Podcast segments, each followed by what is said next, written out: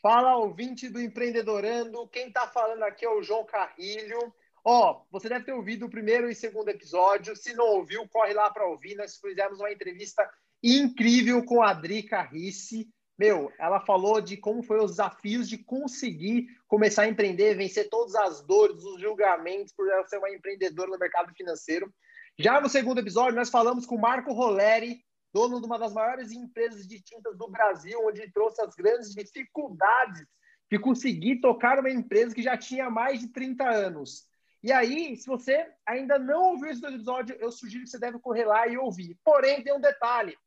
Antes a gente chamava de a jornada empreendedora e agora nós estamos oficialmente chamando de empreendedorando. Por que empreendedorando? Nós vamos falar ao longo do episódio, mas se você está ouvindo, você agora passa a ser um empreendedorado, aquela pessoa que quer empreender todos os dias, quer empreendedorar todos os dias. Então, seja muito bem-vindo ao nosso episódio Empreendedorando. Empreendedorando. Meu nome é João Carrilho. Nós estamos aqui com um convidado incrível, que é o Guilherme Rosolha, mas já já a gente vai apresentar ele. E nós estamos também aqui com o Samuel Sena e Juliana Godinho. Samuel, se apresenta aí. Olá, pessoal. Olá, ouvinte empreendedorando. É, estamos muito felizes aqui de estar gravando mais um episódio do nosso podcast, agora com, com um novo nome. E estamos aqui com a presença da Ju e do Gui, que são duas feras também. O Gui vai compartilhar bastante aí conosco da, da sua jornada, da sua trajetória como empreendedor. Estamos ansiosos para ouvir um pouquinho mais sobre essa história. Juliana, Samuca, obrigado. Ju, eu chamo de Ju, né? Mas é Juliana Godinho. Juliana é uma empresária assim incrível do mundo da estética e que também acaba ajudando muito em outras áreas.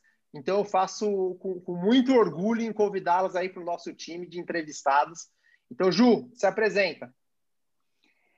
Vamos lá, né? Obrigada, que, que prazer estar aqui, né? Muito feliz também com o Empreendedorando e poder contribuir um pouco no dia a dia aí de todos os empreendedorados, né? é, eu sou empresária há 10 anos, né, do ramo de estética, eu sou proprietária de centros de estética e também é, tenho um infoproduto, um curso no qual eu ajudo profissionais de estética a se tornarem empresárias.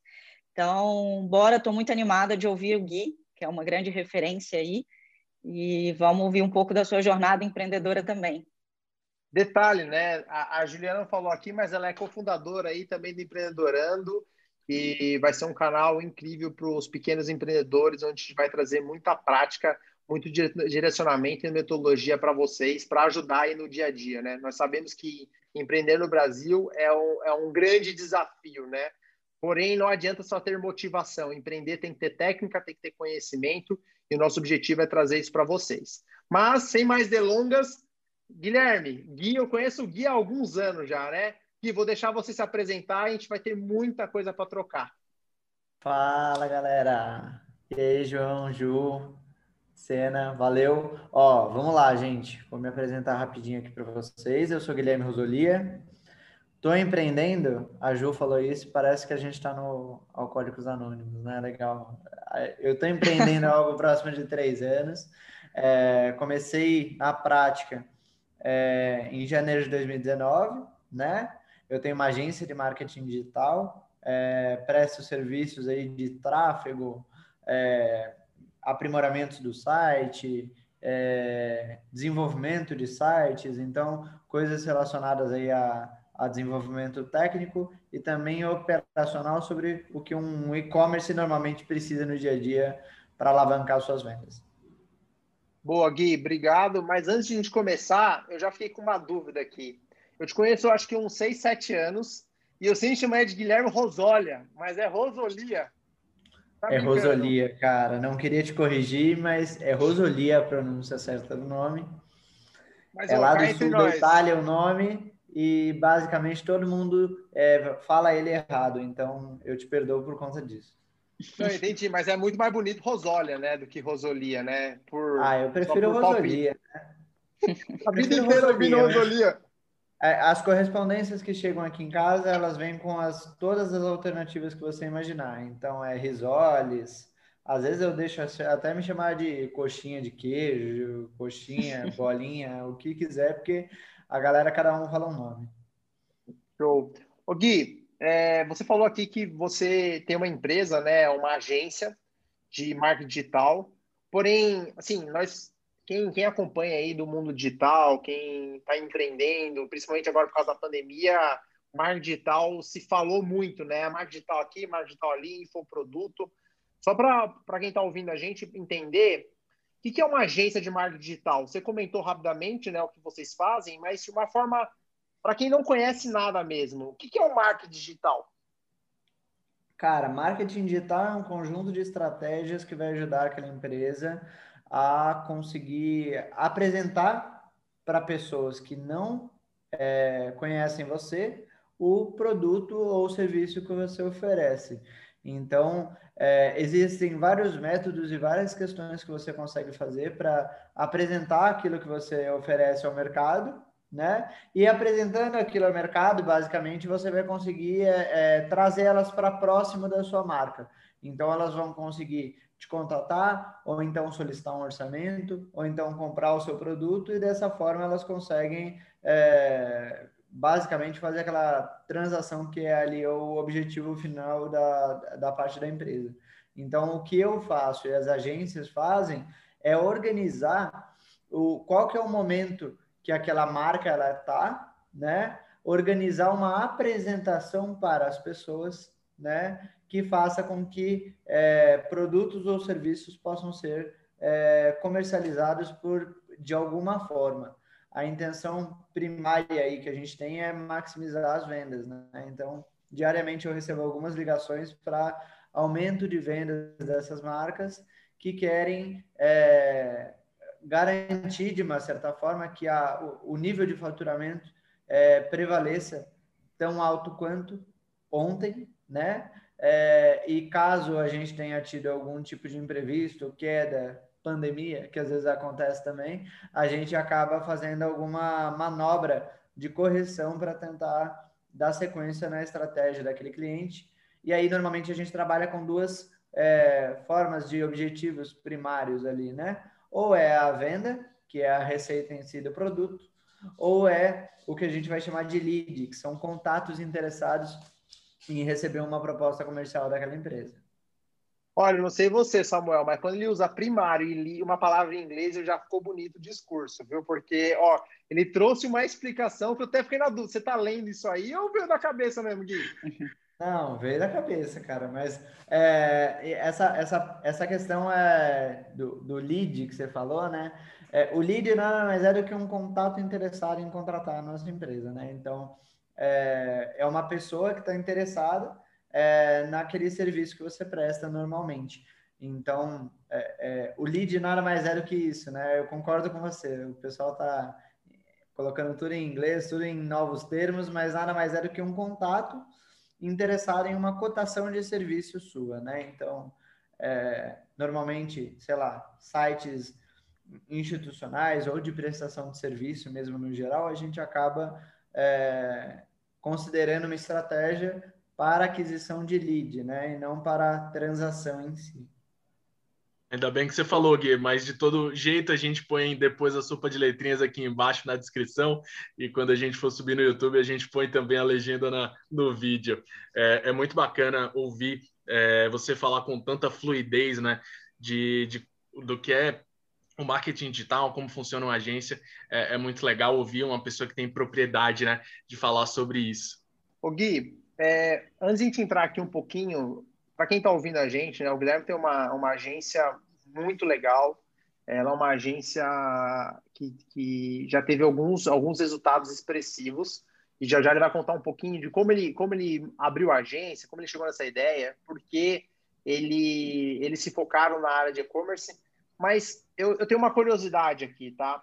É, você falou de, de, que a agência ela faz uma estratégia, ela executa uma estratégia em termos práticos, o que é uma estratégia? Para quem está ouvindo assim, porque a gente ouve tanto falar, né? Não, tem que montar uma estratégia, você tem que ter uma estratégia, uma empresa tem que ter uma estratégia.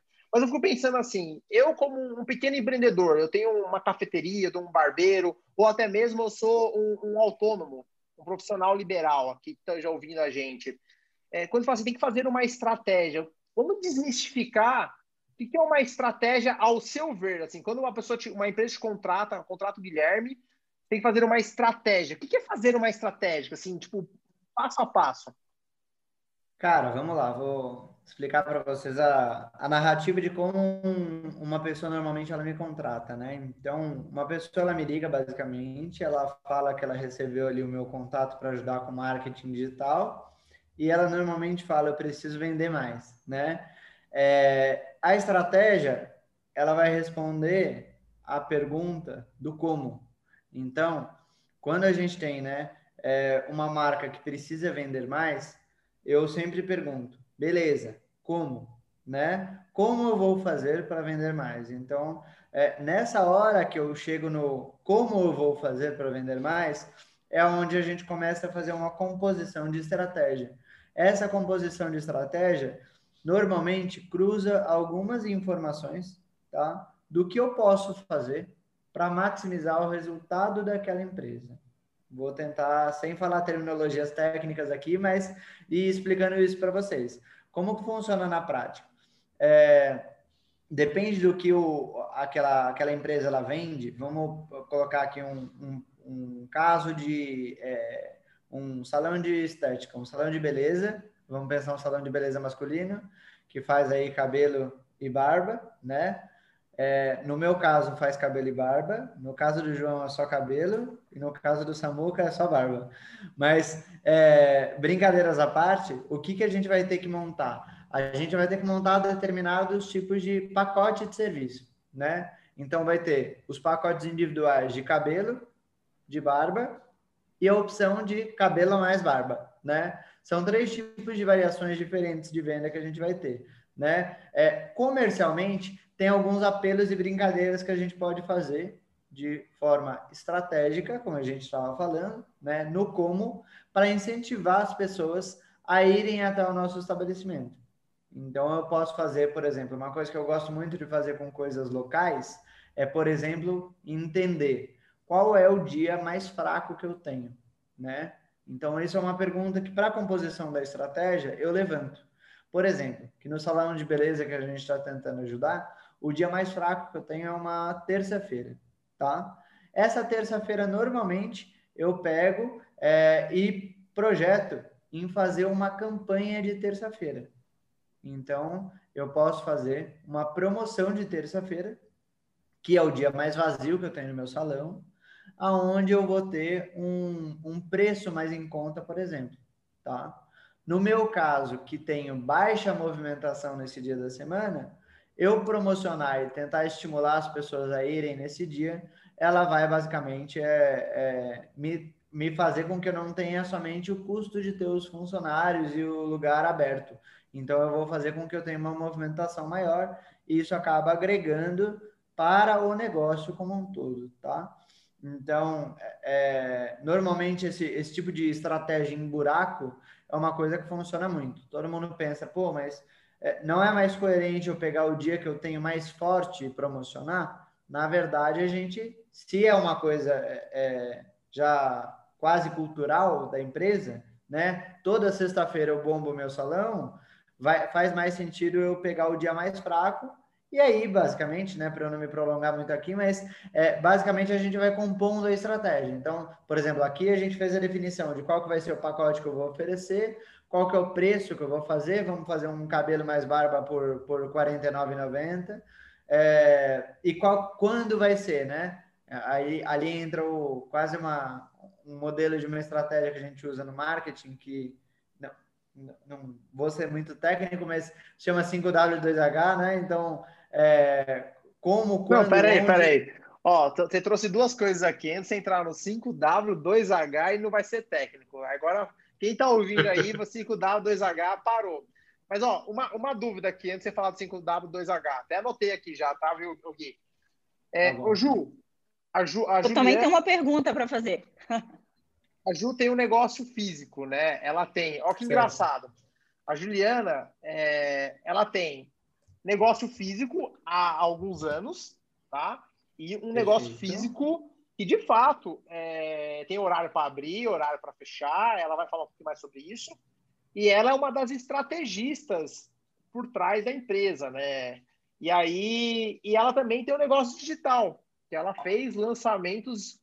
O lançamento ela pega um, conteúdo e ela vende esse conteúdo na internet, né? Então ela lança esse conteúdo na internet por um determinado prazo e um determinado preço. E ela também teve sucessos é, há mais de um ano fazendo lançamentos até fazendo processo de crescimento também. E agora indo para mais uma iniciativa aqui com o Empreendedorano. Ô Ju, pensando em estratégia para o pequeno lá que é lojista, é, você, você, lembra alguma estratégia que você já adotou em um momento de baixa ou que vai muito de encontro que o Guilherme trouxe? Sim, sim. É, de aproveitar oportunidade. O que, que eu gosto de fazer? É, eu não gosto muito de trabalhar um dia ou algum horário com um valor mais baixo, porque isso me dá uma. Isso no serviço estético, não, é, isso também é minha forma de trabalhar, né? É, o que eu vejo que às vezes o cliente que paga o valor normal, ele sente um pouco incomodado quando eu gero uma, uma condição por horário. Mas o que, que eu faço? Eu trabalho isso, de gerar uma oportunidade da pessoa comprar por, por uma semana ou um determinado dia que o movimento é fraco, é, fazendo o seguinte, oferecendo uma condição que normalmente não tem. Ao invés de dar o desconto, por exemplo, né, no meu caso não tem cabelo, mas é, uma limpeza de pele, por exemplo. Naquele dia, todo mundo que comprar a limpeza de pele vai ganhar uma revitalização facial. Ao invés de diminuir, que também é uma outra estratégia, né, que funciona muito bem. Então, eu gero uma oportunidade da pessoa conhecer um novo serviço. Às vezes, eu faço alguma coisa diferente, por exemplo. Hoje, todo mundo que fizer uma massagem relaxante vai ganhar algo facial. Por quê? Às vezes, aquele cliente ele conhece só a parte corporal, eu gero uma oportunidade dele conhecer um novo serviço. Naquele momento, eu estou agregando valor, ele tá, eu estou incentivando a venda de um dia que normalmente eu não vendo bem, e estou também é, gerando ali uma oportunidade dele conhecer um novo serviço. Então, essa estratégia funciona muito bem.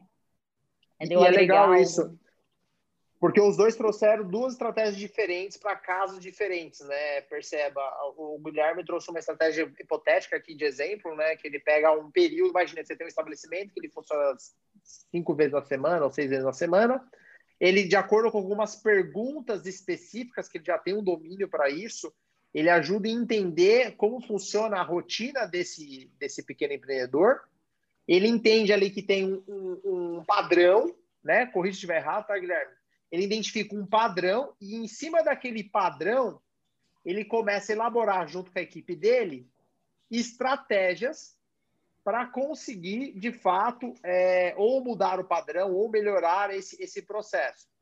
E a Juliana trouxe uma outra estratégia, a Ju trouxe uma outra estratégia, muito atrelado assim. Legal, para o meu negócio em específico, eu não gosto de trabalhar o desconto para não desvalorizar esse, esse, esse, serviço ao longo do, negócio, do, do, ao longo de outros clientes em outros dias. Mas eu gosto de agregar um outro serviço. Ela, ela faz uma composição para mostrar, ela aproveita isso para mostrar um outro serviço que está tendo embaixo. E aí são duas estratégias possíveis. Faz sentido, Gui? Total, total é, não só faz sentido, como assim, eu acho que é, é, é, uma, é uma forma prática de fazer um, um, um uma lógica de composição um pouco mais bem estruturada até. É, Para cada caso, é, eu acho que vai muito é, análise do contexto, né? Então, é, isso eu acho que é uma quase que a palavra do século para a gente, que é, é, essa questão de contexto, a gente tem que sempre aplicar é, uma, uma certa análise do que, que o que, que se tem de objetivo e o que, que se tem de histórico, né?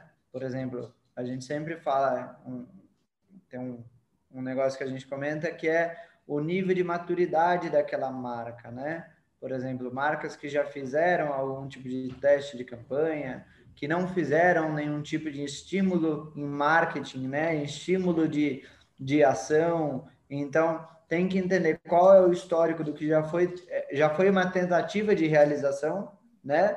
É, se já aconteceu alguma coisa é, ou não, né? Então, uma coisa que eu gosto sempre de fazer é, é esse histórico de ambientação. Eu acho que é, para ações de marketing, né, é, é uma questão que a gente consegue ir desenvolvendo um plano, né, conforme a, a música, vamos assim pensar. Então, se é uma pessoa que já escalou o Everest, você vai falar para ela pedalar 10 quilômetros, ela vai dar risada da sua cara.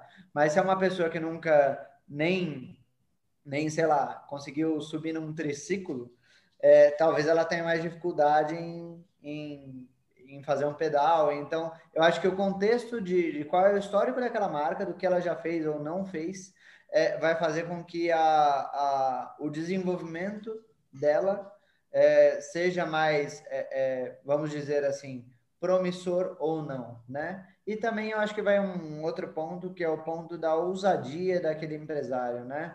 O quanto que ele está disposto a usar, né? A inovar, a sair da, daquela, da, do, de um contexto de zona de conforto, assim, vamos dizer, por fazer além do que ele normalmente já faz. Gui, deixa eu te fazer até uma pergunta que é eu escuto muitos empresários, é, assim, pequenos empresários que falam, poxa, é, eu tento ressaltar né, a importância do marketing digital, principalmente no momento atual, e tem uma certa questão assim que as pessoas pensam, como que eu vou contratar uma agência de marketing? Às vezes ela fatura tão pouco. E será que eu consigo pagar uma agência de marketing? Eu quero alguém para pensar nessa estratégia, me ajudar é, em campanhas e tudo, mas eu tenho a sensação que as pessoas elas ficam receosas. Poxa, será que eu consigo pagar, né? É, será que eu consigo contratar uma agência? E muitos começam até a atropelar as coisas, é, fazer as coisas é, desordenadas, desestruturadas, sem conhecimento, por pelo receio de procurar uma agência e ter um custo alto. O que, que você falaria assim, para as pessoas que estão começando e acham muito distante contratar né, uma agência de marketing?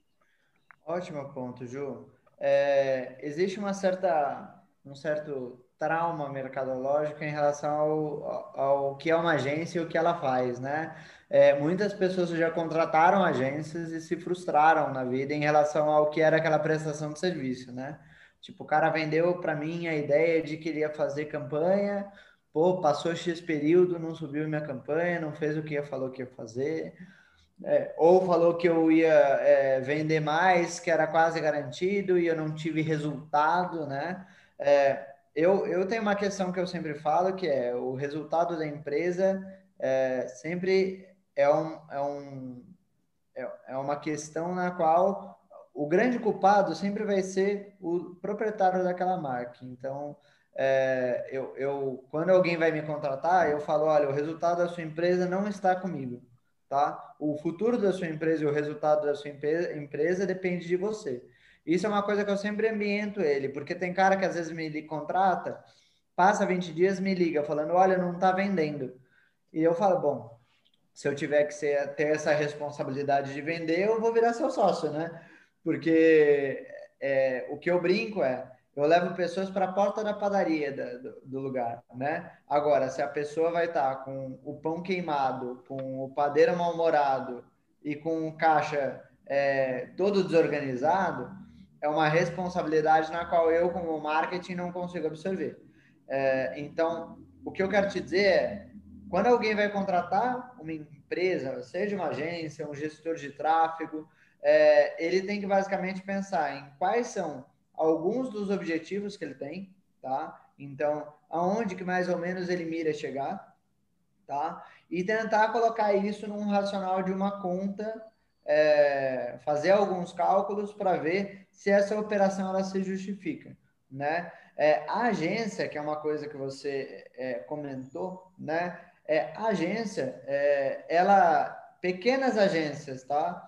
É, agências que têm até quatro ou cinco pessoas, elas vão compensar para empresas que tenham é, um, um, um, um, faturamento relativamente mais baixo, então que tem um faturamento de até entre 50 e 100 mil reais, é, é justificado você ter uma agência pequena, tá? É, agências de grande porte, elas acabam sendo quase que é, é majoritariamente elas prestam serviço para um grupo de empresas que tem uma representatividade de faturamento maior.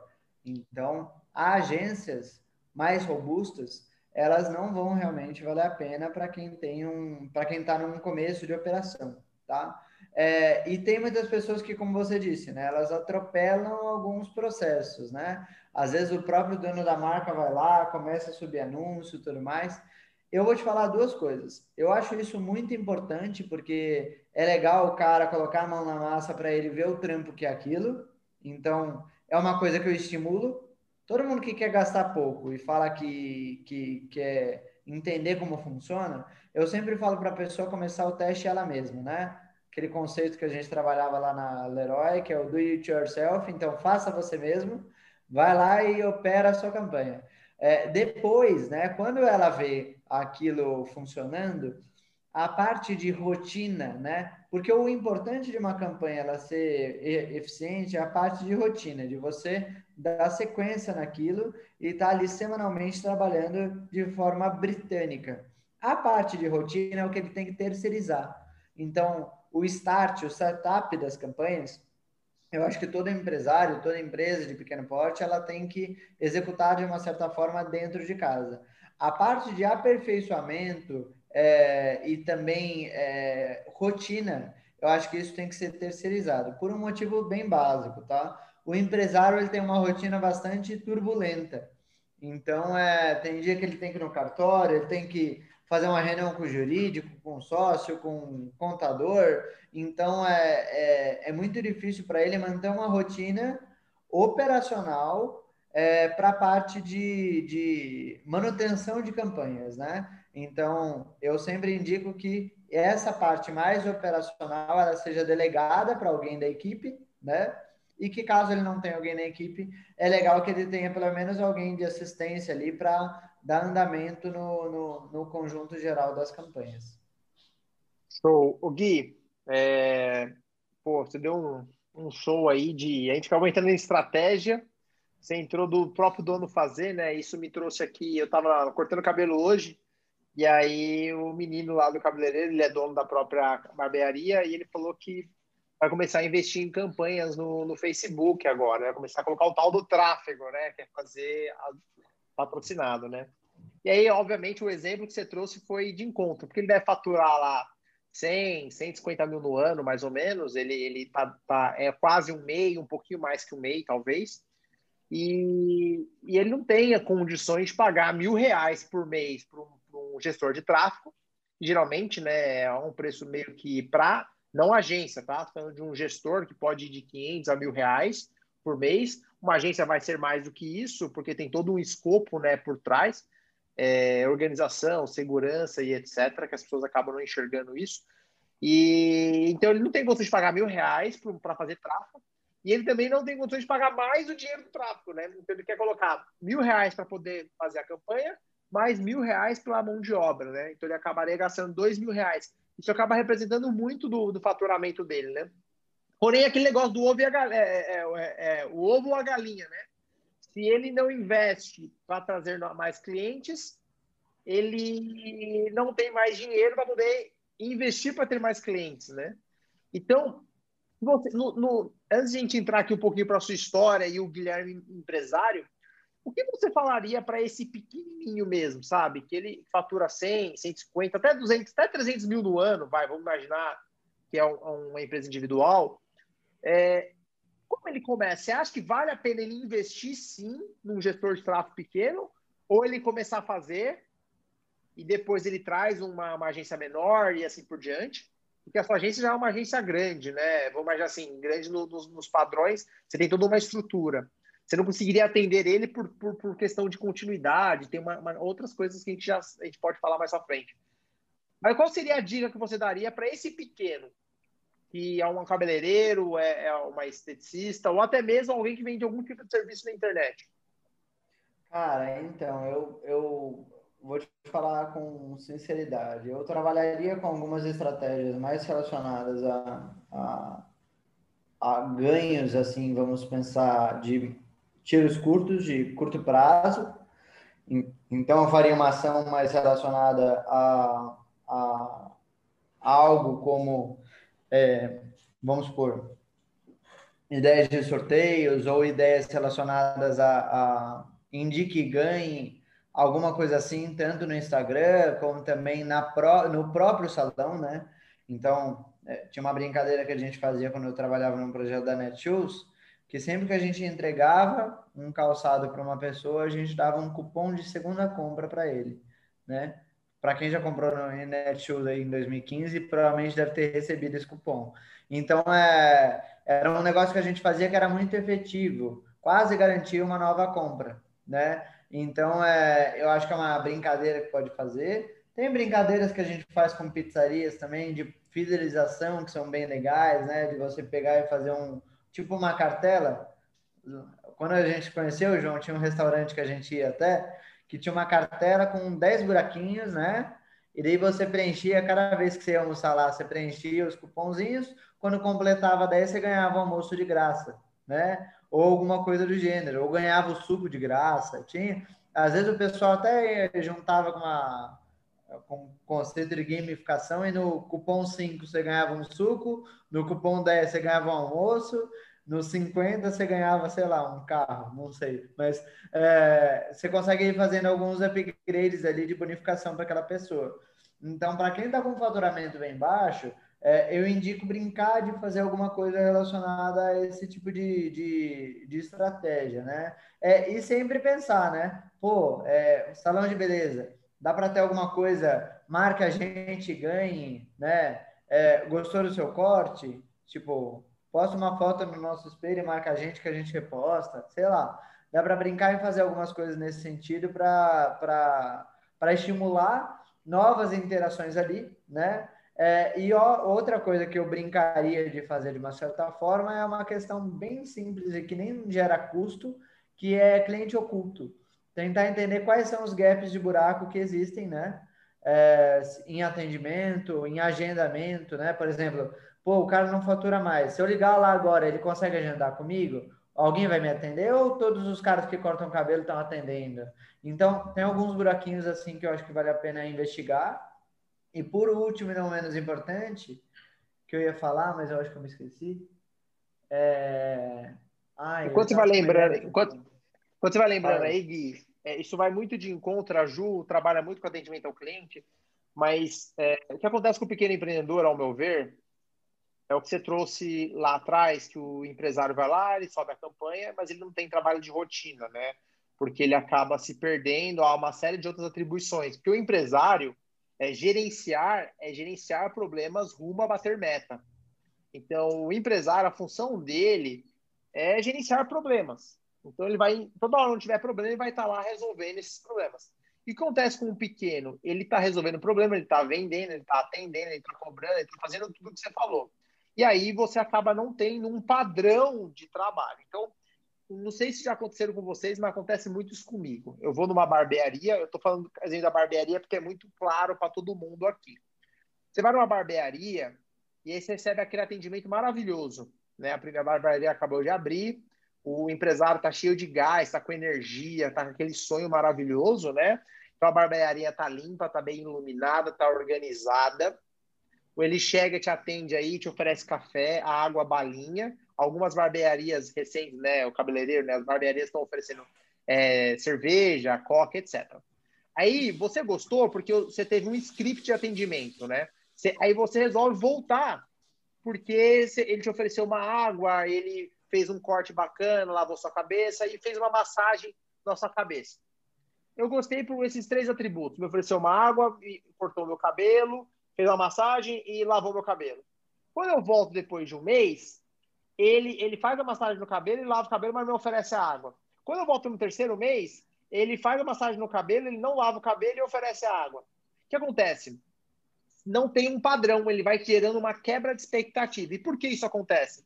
Porque ele vai se enfiando dentro do dia a dia lá, ele vai assumindo outros compromissos, entra outros barbeiros, outros cobrindo, então vai tendo uma quebra de padrão e, isso dificulta muito na qualidade do atendimento, né? Então, pensando nessas estratégias que você está trazendo aqui, é muito comum você vai num lugar que ele tem fidelidade, o cartão fidelidade, aí passa três vezes o cartão fidelidade some. ou ele não é mais incentivado a utilizar, ou ele perde esse valor. Então, eu acho que o ponto que eu queria trazer, e a Ju pode até comentar um pouco sobre isso, que ela é especialista na parte de atendimento ao cliente, outro dia ela estava fazendo um trabalho sobre isso, especialista no, no aspecto da área dela, né? É, o que eu acho interessante trazer aqui para quem está ouvindo é você pode ter, se a gente ficar aqui ouvindo, a gente consegue levantar 50 ideias maravilhosas para você executar para aumentar o seu faturamento, podendo ser desde trazer novos clientes, desde o próprio você é, melhorar o, a aquisição desse próprio cliente que você já tem, melhorar é, o, o, investimento dele. Porém, você não tem um padrão. Eu acho que o assunto que o, que o Guilherme trouxe para mim, que foi o, o meu maior aprendizado, aqui é a rotina. É ele ter uma, uma disciplina para implementar as atividades. Porque não adianta você ficar atirando para todos os lados, tendo que cada tiro que você vai dando, você vai, você vai esfaqueando o seu caixa e, e os seus estímulos. Faz sentido isso, Ju? Total sentido. É, na hora que você estava falando, até me veio aqui na cabeça é, o quanto que é difícil isso, né? Eu recentemente coloquei um programa de fidelização e é um iPad que a pessoa coloca o CPF, ele vai pontuando e dependendo da pontuação vai ganhando serviços. E no início estava fazendo direitinho, né? Todo mundo era pontuado, passava um pouquinho, um cliente que que vai frequentemente já ficava esquecido.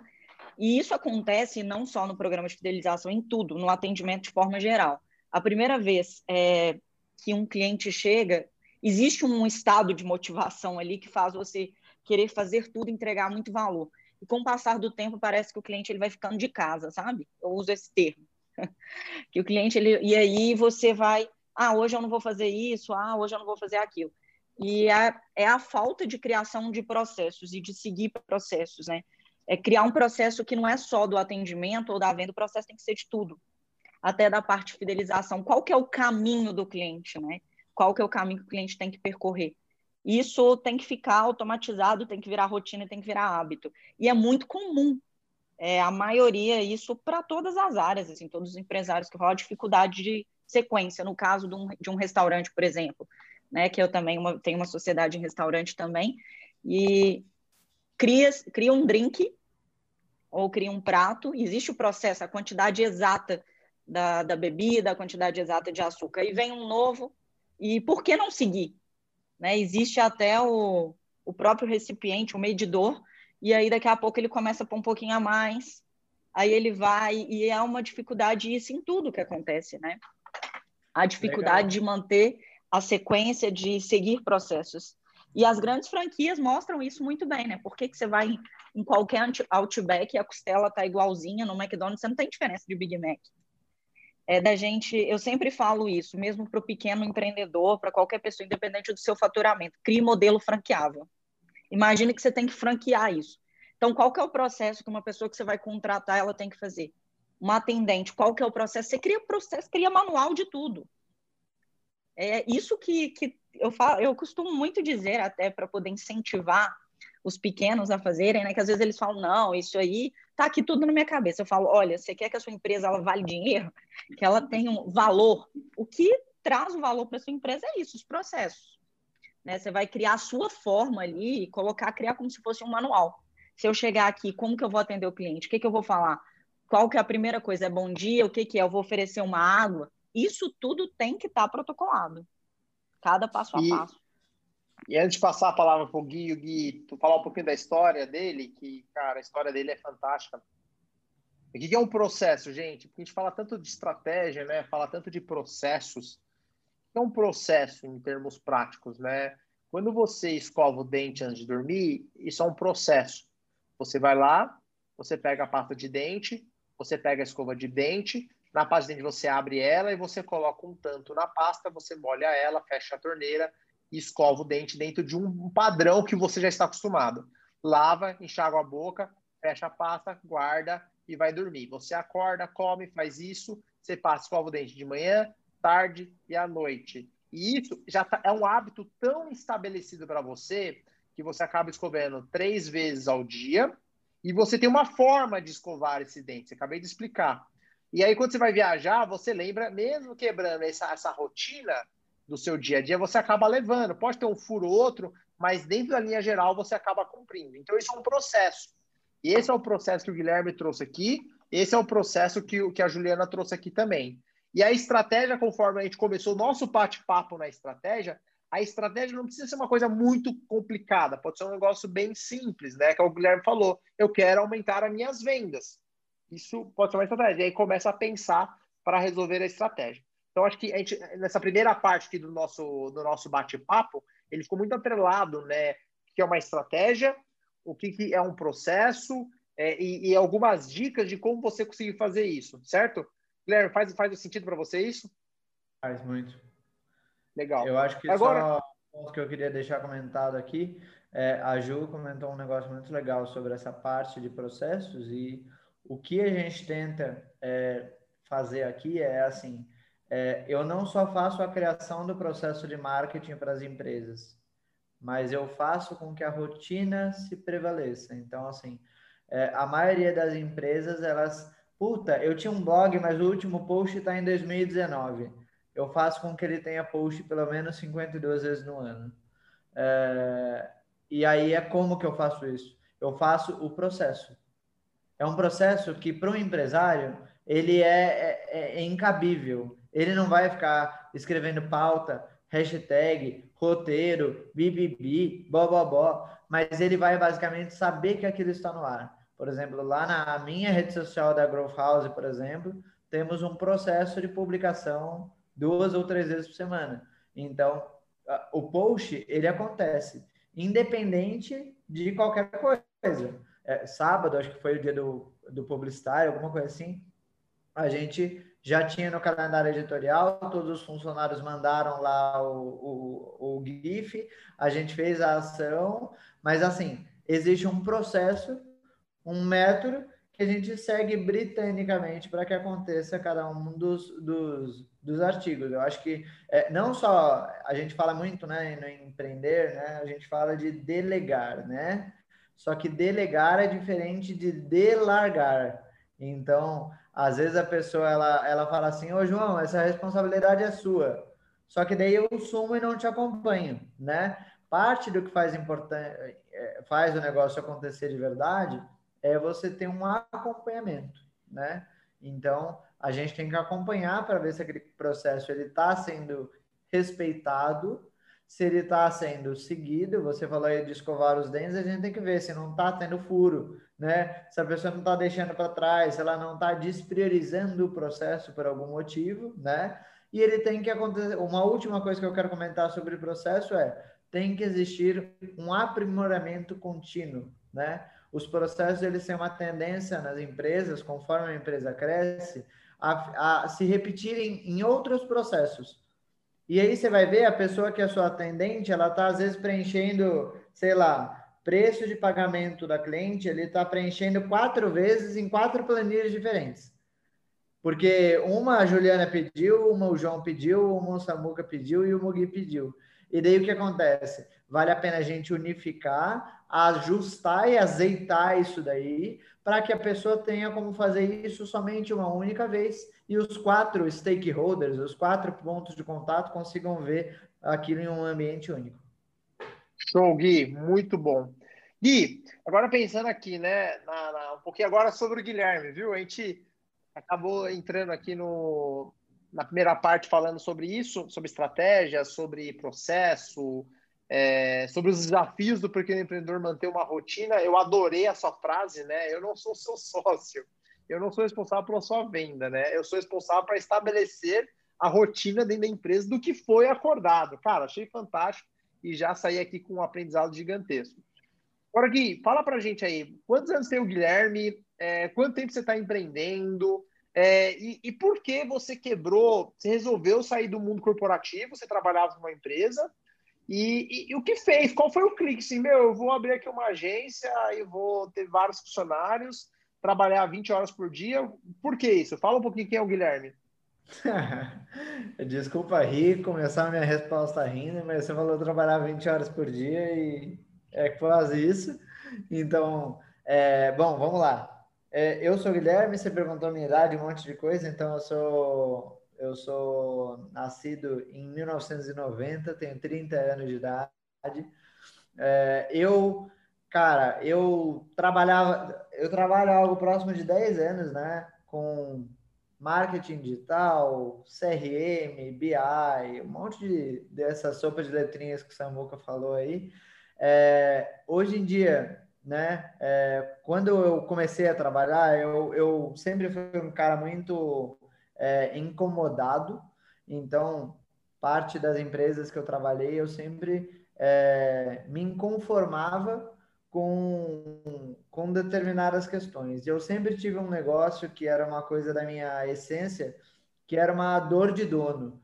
Então, aonde eu estava, eu tinha a mesma preocupação do, do, que aquele dono daquela empresa. Então, é, eu não conseguia somente é, fazer o meu trabalho e ir para casa. Eu tinha a mesma dor do dono. Se ele não estava vendendo, eu estava incomodado. Se ele não estava crescendo, eu estava incomodado porque eu sabia que a saúde dele era a minha saúde. Então, é, eu sempre adotei os meus chefes como se fossem literalmente quase que crias minhas, vamos assim dizer. E aí, é, nisso, eu, na faculdade, abri centro acadêmico, né? Meu primeiro CNPJ foi o Centro Acadêmico de Comunicação da Belas Artes. É, lá eu organizava todo tipo de questão que você imagina, então eu tinha, eu fazia coisas com a Associação dos Publicitários São Paulo para receber os, os anuários de mídia e tal, e, e eu sempre fui bem envolvido com isso tudo. É, sempre tentava organizar vários tipos de evento, como festival de bandas, festas e tudo mais. E, em resumo, é, no paralelo, eu sempre fui tocando minha, minha, minha, minha parte comercial, né? Minha parte comercial no que diz respeito à parte de network e buscar a minha, minha independência, né? É, quando eu estava numa, numa certa empresa, é, eu comecei a falar com grandes varejistas, né? É, trabalhava nessa época com CRM e BI. Eu comecei a conversar com algumas empresas de grande porte sobre relatórios, sobre performance e, de uma certa forma, é, esses profissionais eles optavam em conversar comigo do que é, para resolução de problemas mais tensos do que é, é, conversar com outras pessoas que eu tinha naquela naquela estrutura organizacional. Então eles me ligavam direto para resolver os problemas mais cascudos que tinham na operação deles e tudo que dizia respeito ao e-mail marketing e a relatório eles delegavam aquilo para mim, né? É, bom, Passado um tempo, eu, eu mudei de, de agência, basicamente, fui trabalhar numa outra agência com outro departamento, técnico também, pensando nessa parte de otimizações, vendas, melhorias e tudo mais. E nessa época, o que, que acontece? Pessoas que trabalharam comigo no mercado de anos atrás começaram a me indicar para pequenas consultorias, né? Então, eu fazia consultoria de projetos na acompanhamento de implementação de e-commerce, consultoria de marketing para a parte de aprimoramento de vendas. É, e nessa parte eu já estava bem focado nessa questão de e-commerce, que era transações online aí de produtos, né? Então eu fui basicamente me aperfeiçoando nessa questão, é, fui fazendo uma consultoria ou outra, né? E começaram a aparecer outras demandas de questões nas quais operacionalmente eu não era bom. Consultivamente eu, eu era bom. Pode falar. Pausando aí numa observação, eu não sei se foi assim para a Ju. A Ju teve uma trajetória um pouco diferente, né? O Samuel tem uma trajetória também um pouco parecida. É, como, que, como que é isso, assim, em termos práticos? Você trabalhava com uma empresa, certo? E para, no, no, no, paralelo, é, na, nas madrugadas, nos finais de semana, você foi fazendo uns projetinhos em paralelo, é isso? Alguém te pagava Exato. um valor e você fazia isso. E, e, como que era esse processo? Você ia fazendo na madrugada, no final de semana? Como que era esse conflito? Então, na real, é legal você perguntar disso, porque isso é uma coisa que eu, eu cheguei a falar pouco, né? Mas, é... na real, o que, que aconteceu? Eu tinha uma meta para minha vida, né? É, relacionado à, renda mesmo. Então, na época, eu ganhava pouco, né? Eu ganhava, sei lá, equivalente a R$ 2.000, R$ 2.500.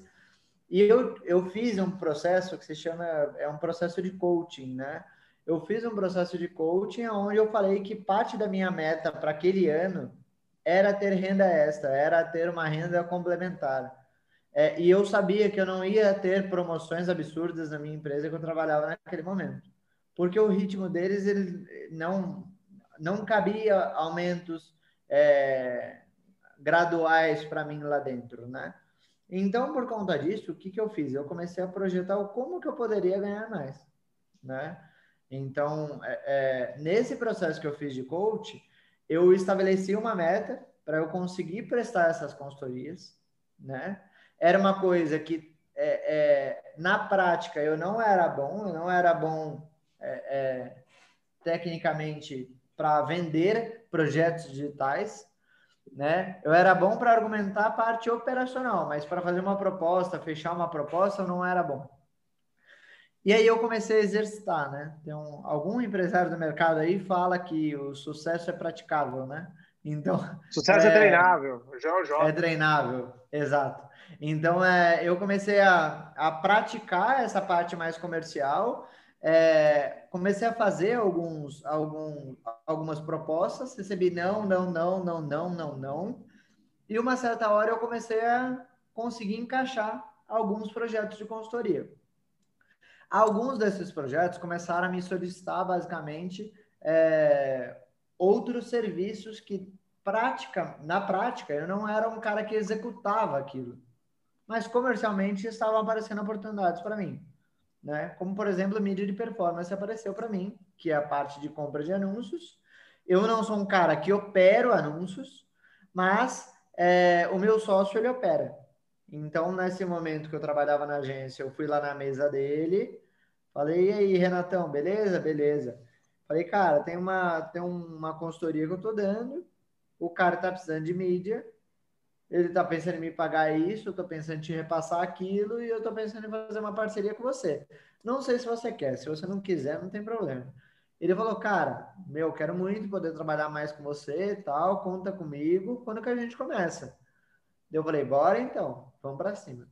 Nisso, me apareceu a oportunidade de fazer conteúdo também, né? Que era outra Olha, coisa só, que eu... Ô, Gui, eu preciso te interromper, eu não aguento. Gente, eu não aguento, porque assim, o Gui, ele traz tanta coisa legal, mas tanta coisa legal, que eu não aguento. Só pra vocês entenderem o que ele tá falando, assim, ó. ó as pessoas me perguntam, né? Eu tava escrevendo um post hoje de como tirar a ideia do papel. A, a casa da minha esposa tem um cachorro aí passando, correndo. É o Thor? É, é o Thor, me desculpa. Não, o Thor é um cachorro maravilhoso. Ó, o Gui, olha, olha o que ele trouxe, Gui. É que assim, as pessoas acham que só assistir palestra ou live de grandes empresários de sucesso que estão em capa de revista é o que importa, né? Ela quer ter uma empresa que vale bilhões de reais, mas esquece que até lá tem uma jornada, né? E essa jornada, ela é o dia a dia. E muitas pessoas desistem no dia a dia. Quando eu digo dia a dia, é assim, é segunda, é terça, sabe? É quarta, é o dia que você está ouvindo aí, é de manhã, à tarde, à noite. E é o dia a dia, o pequenininho lá, o pequenininho que te desmotiva, que antes de você pensar numa coisa melogomaníaca, você morre no dia a dia. E o Gui está trazendo um pouco do dia a dia. E aí você está numa empresa, não sei se você é uma pessoa que está trabalhando e está começando a ter aquela aquele funiquito, né? Pô, eu posso fazer melhor, eu posso ganhar mais, eu quero fazer que nem o, o Guilherme trouxe aqui, eu quero eu quero ter uma renda extra, não importa. Ele ele era um cara operacional, eu conheço o Guilherme há alguns anos, ele era um cara operacional. Vou até pedir para ele falar um pouco da, de quando ele foi demitido, que eu acho que cabe muito aqui, porque na, na vida tem, às vezes tem muitas frustrações para você começar a ter o sucesso. Hoje ele é um cara muito bem sucedido, que eu admiro e, e, e me inspiro muito nele. E aí ele trouxe um aspecto que foi, ó, ele trabalhava numa empresa, ganhava seus dois mil, três mil reais por mês, não sei o valor ao certo, mas pelo, pelo, pela idade dele, eu imagino seja mais ou menos isso. Ele ganhava lá seus 2.000, 2.500 reais, trabalhava suas 10, 11 horas por dia. Aí ele falou, poxa, a conta não está fechando, trabalho muito, eu quero ganhar lá mais mil reais por fora, porque mil reais por fora é 50% a mais no final do mês. E ele era um cara técnico, muito técnico, e ele fazia um tipo de trabalho que poderia ser interessante para outras pequenas empresas. Olha que olha essa cara. Ele foi lá, e vendeu a consultoria. Aí ele foi lá e entregou. Aí dali, ele fez um bom trabalho, Por que ele fez um bom trabalho? Porque ele já tinha cabeça de dono. Percebe? Cabeça de dono. O que é cabeça de dono? Não se contenta com, com, com o óbvio. Ele quer fazer mais, ele quer se preocupar com os resultados. E aí ele foi lá e recebe uma outra indicação e pedem para ele fazer uma coisa que ele não é capaz de fazer. Porém, por ele ter cabeça de dono, ele, qual é a cabeça de dono aqui, gente? Ele quer resolver o problema. Então ele falou: Meu, se eu não consigo resolver, eu vou arranjar quem resolva. Ele foi lá como intermediador e buscou uma pessoa que tinha capacidade de executar, que é o Renato, que é o sócio dele, Renato Sobrinho. Manda um abraço aí, Renato. Você vai ter que ouvir isso e eu vou saber se você ouviu, se você me devolver um abraço e volta. O Renato, ele era bom numa determinada coisa, e eles fecharam uma parceria. É isso, Gui? Vocês fizeram uma parceria, você repassou o dinheiro para ele e vocês começaram a fazer um negócio. Deu certo, deu grude. E olha que louco. Exato. Dois, três anos depois, vocês têm uma empresa hoje de sucesso por com uma visão sua de resolver o quê? O problema do cliente. É isso? Exato. E daí o que acontece? Eu tive outras coisas que aconteceram, né? Então, além disso, eu tinha um outro uma outra dor de cliente relacionada a conteúdo, né? É, então eu chamei a Heloísa para cuidar dessa etapa de conteúdo para gente. E tive uma outra e última dor que era relacionada a site institucional em WordPress. Então eu tive três parceiros nessa época que me ajudaram, né? Que foi o Renato, a Elo e o Giovanni, com essas demandas relacionadas à operacionalização das coisas, né? E aí o que acontece? Quando é, as coisas começaram a acontecer, esse cara que foi o primeiro cara que me contratou, né, que era o Thiago de Odonto Equipamentos, tomara que ele escute isso também, ele tá com a gente até hoje, esse cara. E aí me indicaram, né, é, para uma outra pessoa que também está com a gente até hoje, um outro e-commerce. É, e aí eu fui recebendo outras indicações. Então, é, as coisas basicamente começaram dessa forma e elas foram maximizando. É, dali, né, é, eu já estava de uma certa forma, eu considero que eu já empreendi ali, né? Ali, essa, isso na linha do tempo, eu considero que é 2018, tá? É, setembro de 2018, né? Em dezembro, eu estava trabalhando no varejo, né? Estava trabalhando no e-commerce de grande porte. E aí eu lá eu já já, cara, no ônibus indo para a empresa, eu já estava ligando para uma empresa, para outra, para não sei quem, para não sei quem lá, para o desenvolvedor, para o redator, para ajustar as coisas, já estava cuidando de ambiente de homologação e já estava dando andamento no, no, nos projetos dos clientes. Mas, Gui, Ju, você, você fez uma coisa parecida? Como foi, Ju? A Ju já começou empreendendo, né? A Ju ela já começou empresária, né? ela não teve esse processo. O processo dela foi um pouco diferente, né, Ju? É, na verdade, eu achava que eu era, né? eu achava que eu estava pronta ali. É, eu, na verdade, desde criança, as pessoas, primas, amigas, falavam, ah, eu quero ser médica, eu quero ser professora, engenheira. Eu falava, eu quero ser empresária. Eu achava muito legal ser empresária mas mal sabia o que era, né? Então eu já vinha construindo isso na minha cabeça, né? Minha família é de comerciante, mas eu achava, eu vou montar meu negócio, eu não sabia o quê, mas eu sabia que eu ia ter algum negócio. E formei em fisioterapia e logo tive uma oportunidade de especializar na área de dermato, né? E falei, vou montar uma estética, vou abrir uma estética. Então minha primeira é, meu primeiro, minha primeira experiência foi eu montando mesmo a minha estética e e achava que estava pronta, né? E como passei perrengue no início. Sabia fazer toda a parte técnica, atendimento, mas não fazia ideia de como ia divulgar, como colocar preço e como que não fazia ideia de nada, achava que só o conhecimento técnico era suficiente, sabia atender o cliente, eu estava pronta.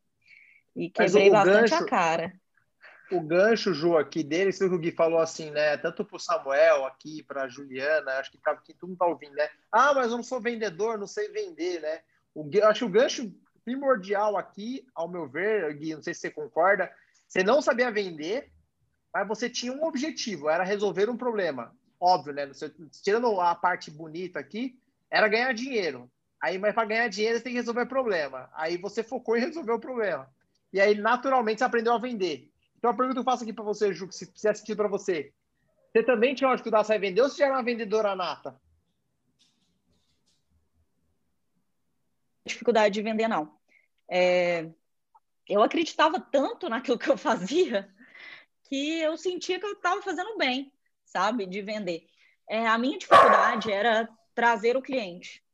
Era como que eu ia fazer para divulgar, para trazer o cliente. Quando ele chegava até o meu espaço, chegava para conversar comigo, eu não, meu problema não era o maior, não era venda, era fazer o cliente chegar. Eu não sabia como fazer.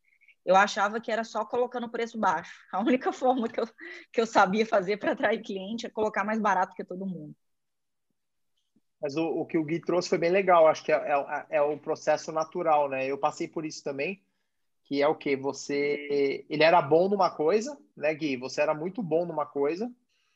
Ó, pega esse, esse insight, pessoal. Pega essa dica aqui que ele trouxe aqui, ó. Eu já tô com, ó, eu já escrevi. Quem não tá vendo aqui, ó? Mas eu já escrevi, olha o que eu já escrevi só do Guilherme aqui, tá? O, o Guilherme eu também. trouxe uma coisa. Guilherme trouxe uma coisa que eu achei muito legal. Gente, eu não sei se vocês conseguiram pegar isso aqui. É, ele falou o seguinte: é, ele trabalhava. Se alguém te paga um salário, é que você resolve um problema, gente. Entendam isso. Beleza? Se você trabalha com uma empresa e alguém te paga alguma coisa, você já resolve um problema. Beleza? Isso está claro. Quanto maior o problema que você resolve, mais vale isso em valores monetários, mais dinheiro você vai ser por isso. Então, uma empresa, uma, uma, ele falou aqui, a Leroy Merlin, ele, é, uma das empresas que ele trabalhou, empresa pequena, né? E agência a gerenciou empresa pequena também. É, ele, a empresa pagava um valor para ele, que seja X reais, para ele resolver um problema. O que, que ele entendeu? Falou, meu, se uma empresa nós paga um salário para resolver um problema para ela, imagina uma empresa pequena, ela tem problemas iguais ou piores. O que ele foi lá fazer? Ele foi num boca a boca, resolveu para um. Esse um gostou tanto, indicou ele para outro, e dali ele começou a buscar outros. E gostaram tanto que estão com ele até hoje, desde com o primeiro cliente, e é um cliente até hoje. É isso, Gui? Exato. E uma coisa que é mais louca e mais legal é que, assim, é, quanto mais eu fui, é, é, eu fui fazendo algumas parcerias, né? É, alguns clientes começaram a, a, a participar de, de é, congressos de e-commerce, eventos de e-commerce e tudo mais. E, e aí, o que acontece? Como eu ia em eventos da área desde 2014 né? Eu tinha um network relativamente é, grandioso, né? Então, outra palavrinha que eu deixo aqui é a parte de network, contato, né? É, cara, contato auxilia muito, né? Tem, e, e, não digo nem só por conta de, de, é, de, de, de, fechamento de, de, de, contratos em si, mas eu acho que o, que o contato, o network, ele ajuda você a ter determinado tipo de corta-caminho, né? Por exemplo, eu estou precisando de uma contabilidade, né? Eu conversar com o Samuca, com a Ju, com o João, de uma certa forma, eu tenho uma chance de conseguir um contador mais fácil do que se eu for num outro lugar, sei lá. Se eu for falar com uma outra pessoa, com minha tia que é professora. Então, é, eu vou conseguir um contador de uma forma mais fácil, né? Se eu precisar fazer uma, uma sei lá, uma mudança, né, para uma mudança tributária no meu CNPJ, alguma coisa assim, eu conversar com o empresário pode ser que eu consiga um entendimento melhor daquele contexto, né? E assim eu acho que cada vez mais a gente, a gente vai amadurecendo algumas coisas. Então, é, a parte de contatos me deu uma força muito grande. E aí é legal comentar com vocês, né? É, dia 8 de janeiro de 2019, eu optei em pedi a demissão da Leroy, que é onde eu trabalhava na época, tá? É, quando eu fiz o pedido de demissão, eu saí de lá já certo de que ia dar certo. Eu tenho uma coisa é, legal e não recomendada para falar aqui, mas é, cara, é uma coisa que eu falo com muito, é, muito prazer de que eu fiz isso com muita intuição e eu não fiz isso com reserva de emergência. Então eu tinha um medo de passar fome diário, porque eu não tinha nenhuma certeza de que ia dar certo. Eu tinha, sei lá, 20 mil reais na conta e era isso. Eu não tinha garantia de que alguém de que os clientes iam ficar comigo. Eu não tinha garantia de que é, é, eu ia ter grana para pagar o Renato e a Heloísa.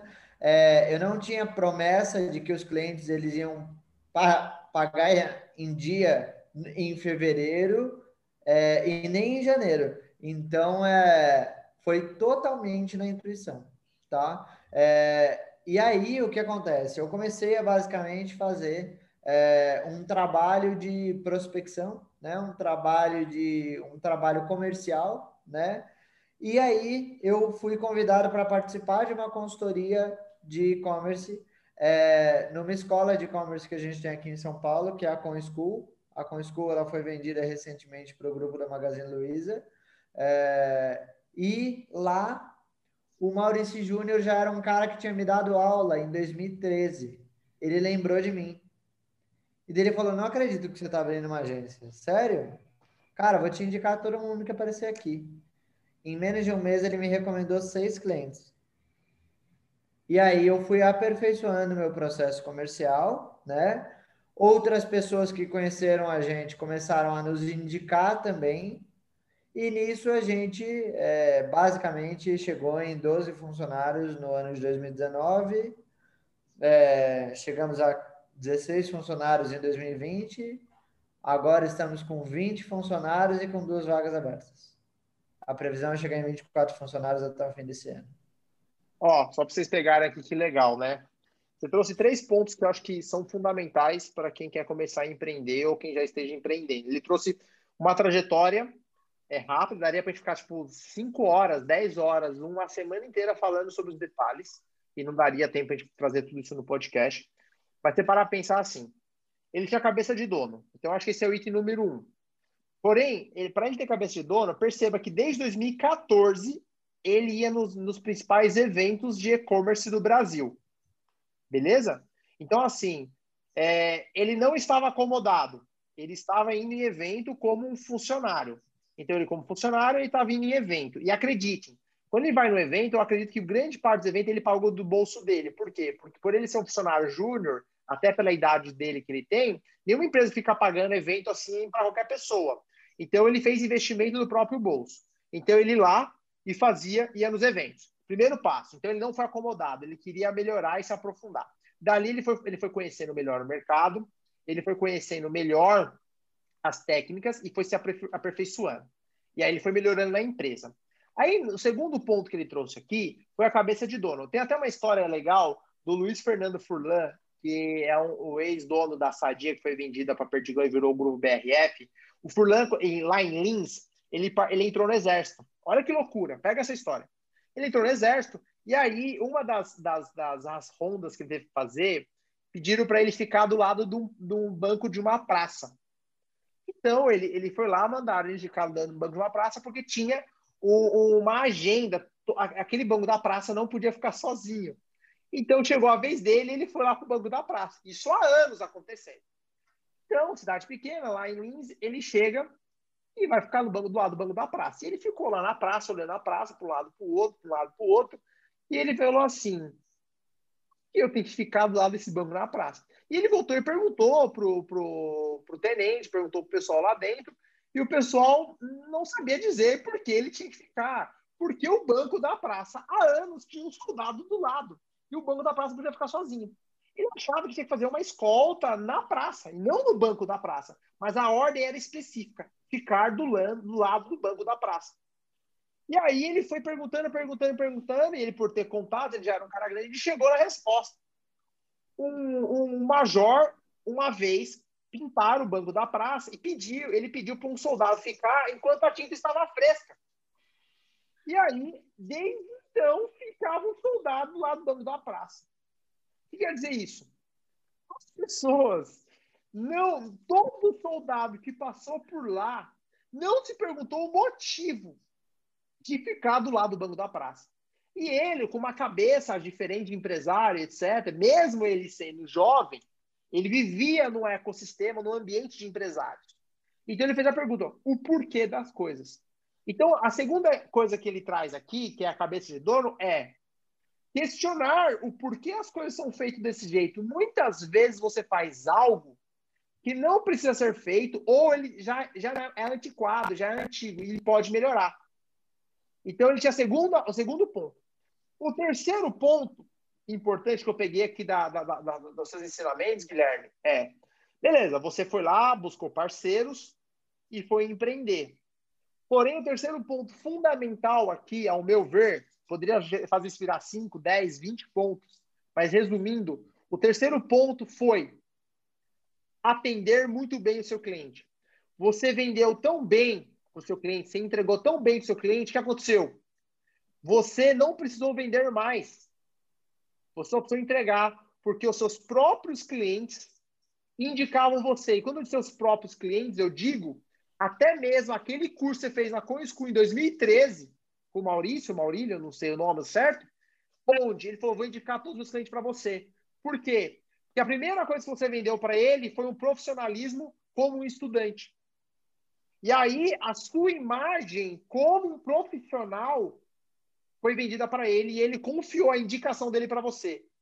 Então, esse terceiro é entregar bem.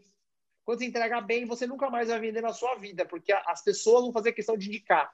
Então, entenda o seguinte: para mim, a chave de ouro desse, desse podcast é: as pessoas acham que precisam é, fazer uma coisa super é, diferente, inovadora e etc. Isso vai acontecer quando a empresa vai crescendo. O que ele trouxe aqui? Ele foi aperfeiçoando os processos, aperfeiçoando as vendas, aperfeiçoando o processo de entrega, aí ele vai crescendo. As responsabilidades vão aumentando, o time vai crescendo 16, 17, 20 funcionários com duas vagas abertas. Por quê? Porque vai virando um processo natural. Mas ele não errou em um processo, que foi entregar o que ele prometeu ao vender. E aí é onde o pequeno empreendedor erra. Ele, ele fica tão, tão focado em vender mais do que de fato entregar o que ele prometeu que as vendas vão acontecer naturalmente. Então, para fechar a minha fala aqui de tudo que você trouxe, que para mim tem muitos aprendizados, eu adoro falar com pequeno empresário, porque eles ensinam demais no dia a dia. Então, para mim, o ponto mais importante, ele estava no ambiente certo. Como? Nós estamos aqui com quatro empresários, no exato momento, um vai indicar o outro. Quem está fazendo o registro de marca e patente da minha marca foi indicação da Juliana. A contabilidade que eu uso na empresa foi indicação da namorada do Samuel. Percebe como o boca a boca, a indicação é importante? Grande parte das vendas vem da indicação. E nós estamos aqui gravando esse podcast de indicações. Nós se conhecemos de indicações. Então, a indicação ela só vem de um jeito: um trabalho bem feito. Faz sentido, Gui? Faz sentido, Ju? Samuel? quando você começou a empreender e junto com todo esse resumo que o, o Johnny trouxe também é, sobre o que você compartilhou conosco agora, além da, é, desse sentimento de dono, é, eu destaco a gana, não é? a vontade de fazer acontecer e acima da vontade a necessidade, porque você não estava só, você tinha outras pessoas contigo para é, pessoas que dependiam também do seu trabalho, estavam dependendo dessa estrutura que você estava montando junto com o Renato e que essa necessidade de fazer acontecer foi que também fez com que acontecesse, claro, juntando a sua competência, seu histórico profissional, é, toda a sua bagagem técnica, mas essa necessidade de fato de fazer acontecer dá um gás.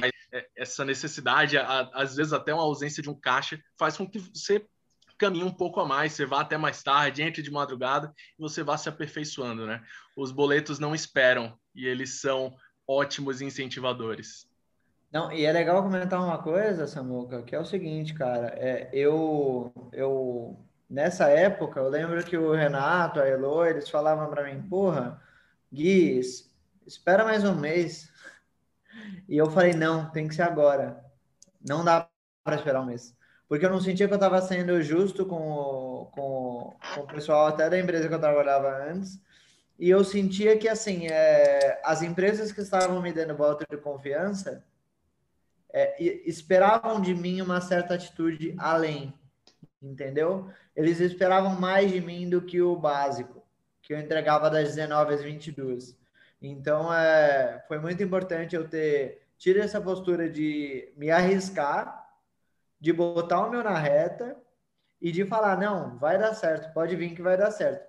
Cara, eu, quando eu volto no tempo em memória, assim, eu penso que eu fiz o Renato pedir demissão de um salário bom que ele ganhava, a Elo também, e eu falei, vem comigo que vai dar certo, e eles vieram.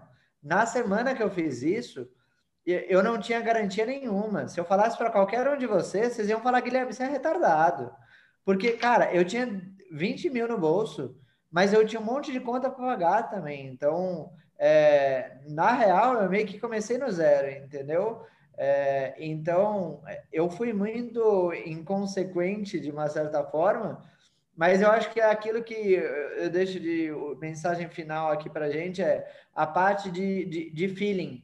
É, tem muitas horas que a gente tem que confiar no nosso feeling. Eu não me arrependo um minuto de ter confiado no meu feeling. E vou te dizer mais, tá? O meu feeling não seguiu nem um pouco as planilhas, MBA, é, as lógicas que a gente aprende em muitos dos contextos mais básicos. Tem uma coisa que eu me apoiei que eu quero deixar de registro aqui, que é, eu me lembro que na época todo mundo falava que sete a cada dez empresas que abriam no Brasil fechavam, né? Então, era uma coisa que eu falava, cara, eu quero ser três de dez, eu não quero ser é, sete de dez. Então, é, eu me apoiava muito em é, querer fazer diferente do que a média estava fazendo. E, e, minha movimentação e meu esforço sempre, sempre foi baseado nisso, de querer é, me destacar e de querer prover para quem estava apostando a vida a mim é, uma certa, um certo conforto, né? Nunca estamos Uau. confortáveis, mas é uma coisa na qual eu acabo usando como referência. Uau, Gui, sensacional. É, obrigada por ter compartilhado. Realmente aqui foi uma aula, né? Aprendi muito te ouvindo e tenho certeza que serviu de inspiração para muitas pessoas. Obrigada mesmo por compartilhar conosco. Valeu ouro aqui, várias anotações aqui com, com tudo isso que você falou. Obrigada. Obrigada por compartilhar e por inspirar. Né? Tenho certeza que vai inspirar muitas outras pessoas. Tamo, tamo junto. Samuca. Obrigada, Gui. É, Ju, você, é, Ju, quer fechar, fazer uma pergunta para ele? Fechar? Que, que, só uma dúvida, Ju. Qual foi o maior aprendizado que você trouxe aí? Não, é, na verdade, essa parte final aqui ficou bem marcada para mim, porque até me conectei, né? Quando a gente sabe aonde a gente quer chegar. E quando isso é maior que tudo, você vai fazer acontecer. E eu vejo uma característica muito incomum entre os empreendedores é, é toma decisão rápida e demora a desistir. É persistência. Então é mais um algo aí, um aprendizado, né, em tudo na nossa vida. Tudo, né? Não é só o empreendedorismo, né? Persistência. Tem até o como que ele chama, gente? Esqueci o nome do autor que fala que 90% do sucesso é persistência. É... Esqueci. Enfim, mas é Mas isso, você acreditou, você entendeu o seu objetivo e você falou, eu vou fazer acontecer independente do que. Eu não tenho aqui o valor na conta para me bancar nos próximos meses, mas vai acontecer. É, e sem me estender, eu vou contar rapidinho só um episódio para vocês. Em março de 2019, eu quase fui à falência. É, não deu tempo de contar todos os percalços, porque daria quase um livro aqui, mas, é, cara, eu quase fui à falência eu cheguei a ficar com somente mil reais na conta e eu tinha mais de 30 mil de dívida é, prevista para os próximos dias. E eu consegui pedir uma antecipação de pagamento, um adiantamento de pagamento de quatro dos clientes meus para aquele ano. E com isso eu consegui não ficar no negativo nenhum dia do primeiro ano operacional e foi uma coisa que me salvou, de uma certa forma, de um, de um endividamento, de uma bola de neve. Show, Gui, muito legal. É... Samuca, quer, quer fazer mais uma pergunta? Fechar? Qual a maior Eu só queria fazer, fazer uma consideração final aqui, agradecer o, o Gui a Ju, você, João, compartilharam tanto conhecimento aí conosco. É, é realmente inspirador, usando aqui as palavras que a Ju trouxe, é inspirador falar com outros empreendedores, empresários, é, ouvir da jornada, ouvir dos percalços, ouvir dos desafios que é a realidade do dia a dia, nem tudo são flores. mas a mensagem do dia, a mensagem do episódio aqui é, é a persistência e o sentimento de dono. Com, com esses dois, você vai atingir os seus objetivos. Show, muito legal. Gui, obrigado demais pela sua participação. Eu tenho certeza absoluta, se a gente ficasse aqui mais uma hora, ou duas, ou cinco, nós traremos episódios incríveis. Eu conheço alguns, mas a gente vai ter que deixar isso para um próximo capítulo. Juliana, Samuel, obrigado novamente aí pelo, pelos comentários, pela participação. E eu vou dizer o seguinte, pessoal, olha, se vocês não entenderam, eu vou repetir de novo, hein? O empreendedorando é a plataforma, é o ambiente, é o ecossistema do pequeno empreendedor. Então, é o que o Guilherme falou, você tem que estar no meio dos empresários para que você possa se motivar, conseguir fazer indicações, conseguir de fato se capacitar. Então, se você quiser saber mais sobre o empreendedorando, clica no link que tem aqui, porque foi a comunidade desenvolvida para o pequeno empreendedor, tá bom? Então, pode contar com a gente. Obrigado, Guilherme, obrigado, Ju, obrigado quem está ouvindo a gente até agora e tenha um ótimo dia, ótima semana, ótimo mês e ótimo ano para todos nós. Obrigado. Fechou, vamos com tudo. Valeu, Valeu. galera.